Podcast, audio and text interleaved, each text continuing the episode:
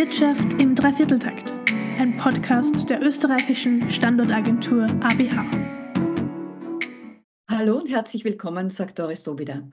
Heute befassen wir uns mit einem der Gesundheitsprobleme der industrialisierten Welt unserer Zeit, und zwar mit Herz-Kreislauf-Erkrankungen. Sie sind in der EU mit rund zwei Millionen Todesfällen die Todesursache Nummer eins und verursachen rund 196 Milliarden Euro Kosten pro Jahr. Viele Notfälle landen auf überfüllten Notaufnahmen. Manche Herzkrankheiten werden dort nicht diagnostiziert. Andererseits werden viele gesunde Patienten unnötig hospitalisiert.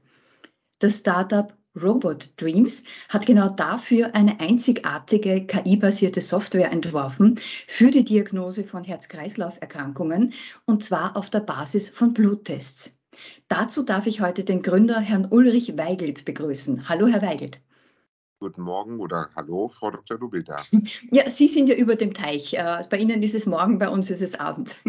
Richtig, richtig, richtig. Ja, ich befinde mich zurzeit im Silicon Valley äh, in der Nähe von San Francisco, wo wir an einem ähm, Accelerator-Programm teilnehmen von einem, ja, einem der bekanntesten Accelerator. Das ist äh, die Firma Plug and Play, die halt auch schon ah, ja. Unternehmen wie PayPal oder Uber und Google vor allen Dingen auch ähm, im Prinzip geboren hat, sozusagen. Also und da sind wir, befinde ich mich gerade. Und äh, das wird, ist ein Drei-Monats-Programm und deshalb habe ich hier noch ein paar Tage morgens, wenn Sie abends haben. Plug and Play hat allerdings auch eine Niederlassung in Wien, also das hätten Sie einfacher haben können. Ja, das ist schon ganz richtig. Die sind auf der ganzen Welt verteilt. Ähm, aber es ist natürlich immer schöner, wenn man im Headquarter sitzt und äh, dann also direkten Kontakt, also auch zu den wichtigen Leuten hat. Das ist schon, ähm, ist schon was anderes. Also, aber in der Tat, äh, Plug and Play ist weltweit sehr stark vertreten. Aber das Thema, das Thema sind ja Sie und Ihre Erfindung und Ihr Startup Robot Dreams. Wie ist das eigentlich entstanden? Wie sind Sie auf die Idee gekommen? Also ich habe zwei Mitgründer. Ähm, das ist zum einen der Dimitri Schulkin. Der Dimitri ist unser ähm, KI-Experte. Und äh, der andere Herr ist der Alexander Puschkin. Das ist ein Arzt in St. Petersburg im Hospital. Die beiden Herren haben sich vor fünf Jahren ungefähr, haben die sich kennengelernt auf einem Kongress.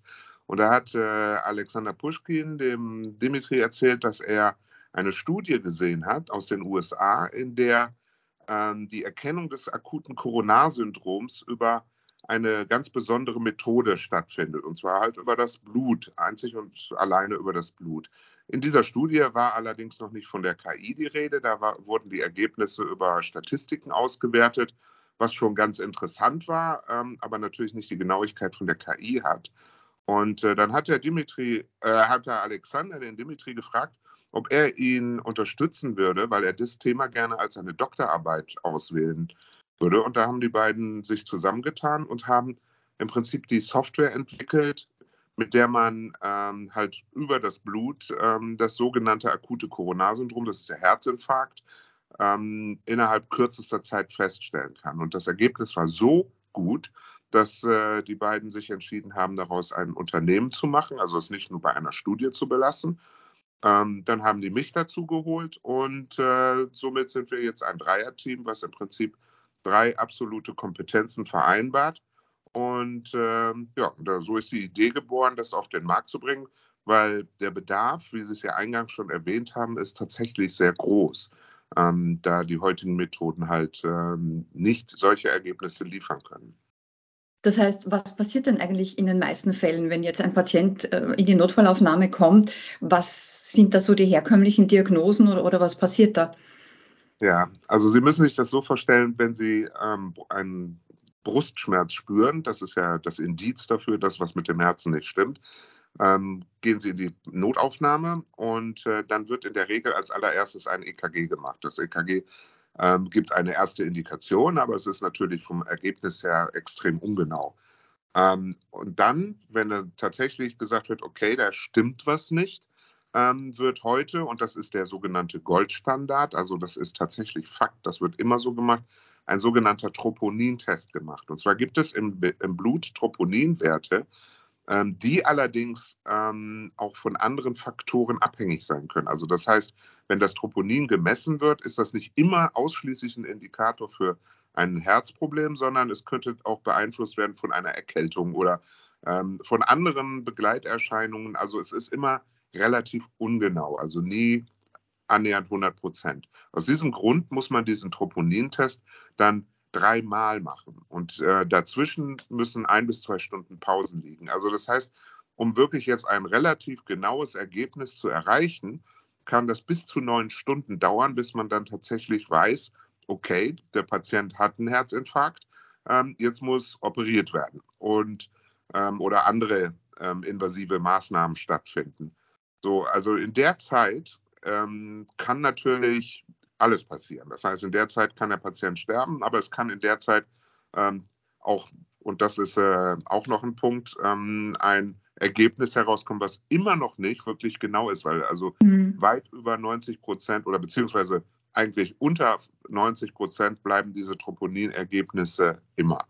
Ähm, und dann wird, äh, passiert es also auch, wie Sie eingangs erwähnt haben, immer häufiger, dass also, oder nicht immer häufiger, aber es passiert oft, ähm, dass Patienten eingeliefert werden, die gar nichts haben und das verursacht natürlich mhm. unnötige Kosten. Ja, das heißt, Ihre Methode ist ähm, weniger umständlich, ist dadurch schneller, einfacher. Ähm, ja. Genau. Ja, genau. Also bei unserer Methode geht es tatsächlich so, der Patient kommt in die Notaufnahme, es wird eine Vollblutabnahme gemacht, also das einmal das Blut richtig abgezogen. Das geht dann in einen sogenannten hämatologischen Analysator. Das sind die Geräte, die in allen Laboren in der Welt stehen, wo immer das Blut reinkommt und wo immer Werte rauskommen, wie man sie vom Arzt kennt. Also ähm, die, die ganz normalen Blutwerte spuckt dieses Gerät aus. Aber das Gerät kann auch andere Werte ausspucken, die sich auf die weißen Blutkörperchen beziehen, die wir dann nutzen. Und diese Werte kommen dann in unsere KI, werden dann in den Algorithmen verarbeitet und innerhalb von Sekunden bekommt man ein Ergebnis, was annähernd 100 Prozent ist. Also das ist eine 97-prozentige ähm, Sicherheit, die da rauskommt und damit ist im Prinzip das Ergebnis wesentlich schneller, viel, viel schneller und äh, äh, akkurater dann verfügbar, so dass der Arzt dann die richtigen Maßnahmen einleiten kann. Also wir haben tatsächlich schon von, äh, von Kardiologenseite gehört, dass die gesagt haben, das, ist ein, das wird ein Segen, weil die ganz häufig tatsächlich vor der Frage stehen, bei der heutigen Methode, was mache ich jetzt mit dem Patienten? Und wenn der Arzt sich nicht sicher ist, was er einleiten kann, dann ist das schon kein gutes Indiz. Also insofern werden wir da mit Sicherheit gut was bewegen können. Aber Ihre KI weiß es. Genau, die KI weiß es. Die, die KI wird es richten, genau. Das heißt, ähm, der Algorithmus rechnet im Hintergrund alle möglichen Beispiele oder, oder Möglichkeiten, sagen wir mal so, durch und errechnet dann die höchste Chance, äh, stelle ich mir jetzt als Laie vor, was es dann ist? Ganz genau, ganz genau. Also es werden tausende von Parametern äh, der weißen Blutkörperchen ähm, verglichen, weil ähm, die Krankheitsbilder schon einen bestimmten Einfluss auf diese Parameter haben. Und äh, ohne jetzt zu sehr ins Detail zu gehen, also wie Sie gesagt haben, die KI wird das, äh, rechnet das dann aus, vergleicht das, ähm, ähm, mischt das miteinander. Also das sind ganz komplizierte äh, Algorithmen, die dann da stattfinden, um dann tatsächlich aus diesen Tausenden von Parametern, um nur mit zwei, drei zu nennen, also Größe, ähm, Dichte und ähm, Umfang und so weiter. Das wird alles im Prinzip miteinander verglichen und daraus wird dann das Ergebnis abgeleitet. Ähm, Herzinfarkt ist ja nur eine Krankheit oder ein akutes Ereignis, das diagnostiziert werden kann. Was, was kann dann überhaupt diagnostiziert werden und was bedeutet das vor allen Dingen dann für den Patienten? Also der, das, der Herzinfarkt ähm, ist im Prinzip das erste Modul, was wir entwickeln, weil es auch die größte Brisanz logischerweise hat. Aber mhm. über die gleiche Methode ähm, können natürlich auch andere Krankheiten festgestellt werden. Und äh, wir werden also auch auf der Basis im Prinzip, das Ziel ist es, eine Plattform zu entwickeln, ähm, auf der über die erste Blutprobe sämtliche Krankheiten innerhalb von Sekunden festgestellt werden können. Wir werden uns am Anfang natürlich auf den Herz-Kreislauf-Bereich ähm, konzentrieren, also Angina pectoris ähm, und was da in dem Bereich noch alles möglich ist und äh, werden aber dann auch zukünftig darüber hinausgehen, also in die Nephrologie, Augenkrankheiten. Also das ist tatsächlich gibt es da ganz viele Bereiche, wo man das noch anwenden kann. Das ist noch eine große, große Aufgabe, die vor uns steht, aber Ähm, das Ziel ist da. Es ist äh, schon teilweise geprüft worden, ob das auch Anwendung finden kann. Und ja, es wird Anwendung finden. Ähm, und äh, genau. Und dann hoffen wir, dass wir in dem Bereich tatsächlich auch das Gesundheitswesen revolutionieren können. Das heißt, Sie haben jetzt einen Prototypen, der weiterentwickelt wird und Sie entwickeln in Österreich. Richtig, ganz genau. Und das ist relativ neu. Wir sind gestartet in Deutschland und äh, sind jetzt, äh, haben gerade eine Niederlassung, eine neue GmbH in Österreich gegründet, ähm, was ganz bestimmte Gründe hat. Und einer der Hauptgründe ist, dass wir ähm, mit der Medizinischen Universität in Graz ein Kooperationsabkommen haben, dass die mit uns zusammen die Studien entwickeln, weil auf dem Weg zum, äh, wir müssen unsere Software auch als medizinisches Produkt registrieren, ähm, was wir international machen werden. Und äh, auf dem Weg dahin benötigen wir halt medizinische Studien. Und da haben wir ähm, die medizinische Uni in Graz als Partner gewonnen. Und ich darf Ihnen verraten, dass das äh, mal unabhängig davon, dass die Herren und Damen dort in diesem Institut super nett sind, ähm, auch ein bisschen kulturelle Hintergründe hat, weil die, die Innovationskraft dort in Graz, ähm, also ich nenne es mal gerne das Medical Valley, ähm, es ist unbeschreiblich. Also das ist, äh, was da an, ähm, ja, an, in Interesse an, an neuen Technologien, ähm, an ähm, organisatorischen äh, Gegebenheiten, also was dort gefördert wird, was äh, es für Einrichtungen gibt. Also es ist unbeschreiblich. Also nur noch ein zweites Beispiel zu nennen. Wir haben dort auch einen äh, Platz in dem sogenannten ESA BIC. Ähm, das ist ein, ein Business-Inkubator auch ähm, gewonnen, der in, äh, im Science Park in Graz angesiedelt ist. Das heißt, wir werden unsere Software jetzt nicht nur für die Erde, sondern auch direkt noch für den Weltraum mitentwickeln. Und ähm, das ist ganz, ganz spannend, weil wir halt in dem Rahmen festgestellt haben, dass tatsächlich auch die Astronauten ein erhöhtes Herzinfarktrisiko haben, wenn die in den Erdkreislauf wieder einsteigen. Ähm, also ist da tatsächlich auch ein Bedarf. Und äh, oben im Weltraum ist es natürlich noch wichtiger, noch schneller äh, Dinge und einfacher Dinge feststellen zu können, weil die natürlich gar nicht diese ähm, Ausreihe oder die nicht so viele Möglichkeiten haben, technischerseits wie, wie hier auf der Erde. Also das ist um es auf den Punkt zu bringen, also wir freuen uns sehr, dass wir ähm, unser Geschäft jetzt in Graz entwickeln können und in Österreich. Und ähm, genau, und da sind wir. und Sie übersiedeln jetzt mit Sack und Pack äh, auch persönlich nach Graz? Ich sage Ihnen was, das ist schon erledigt. Wir ah. sind auch äh, privat jetzt, äh, meine Frau und ich, da unsere Kinder schon aus dem Haus sind äh, und auch international unterwegs sind. Mein Sohn, der ist in äh, Dubai angesiedelt, meine Tochter lebt in Toronto. Also insofern hat uns meine Frau und mich uns nichts mehr in, in Deutschland gehalten, auch wenn wir von der schönen Ostsee kamen. Also wir haben vorher in Timdorfer Strand in Deutschland gelebt, was ja auch sehr schön sehr ist. Sehr nett. Aber ich sage Ihnen was, ähm, es ist keine Verschlechterung nach Graz zu ziehen. Also die Südsteiermark hat auch ihren Charme. Das kann man mal ganz klar sagen. Also es ist sehr, sehr, sehr schön. Nein, wir fühlen uns wohl und sind da und angekommen und das ging alles sehr schnell jetzt, aber ähm, hat Spaß gemacht und macht auch weiter Spaß. Jetzt gerade, wir haben schon angesprochen, sind Sie ja in den USA. Das heißt, Sie fühlen gerade so in Richtung Markt USA, um in Sachen Internationalisierung auch weiterzukommen. Was ist da der Plan oder was sollten da die Next Steps sein?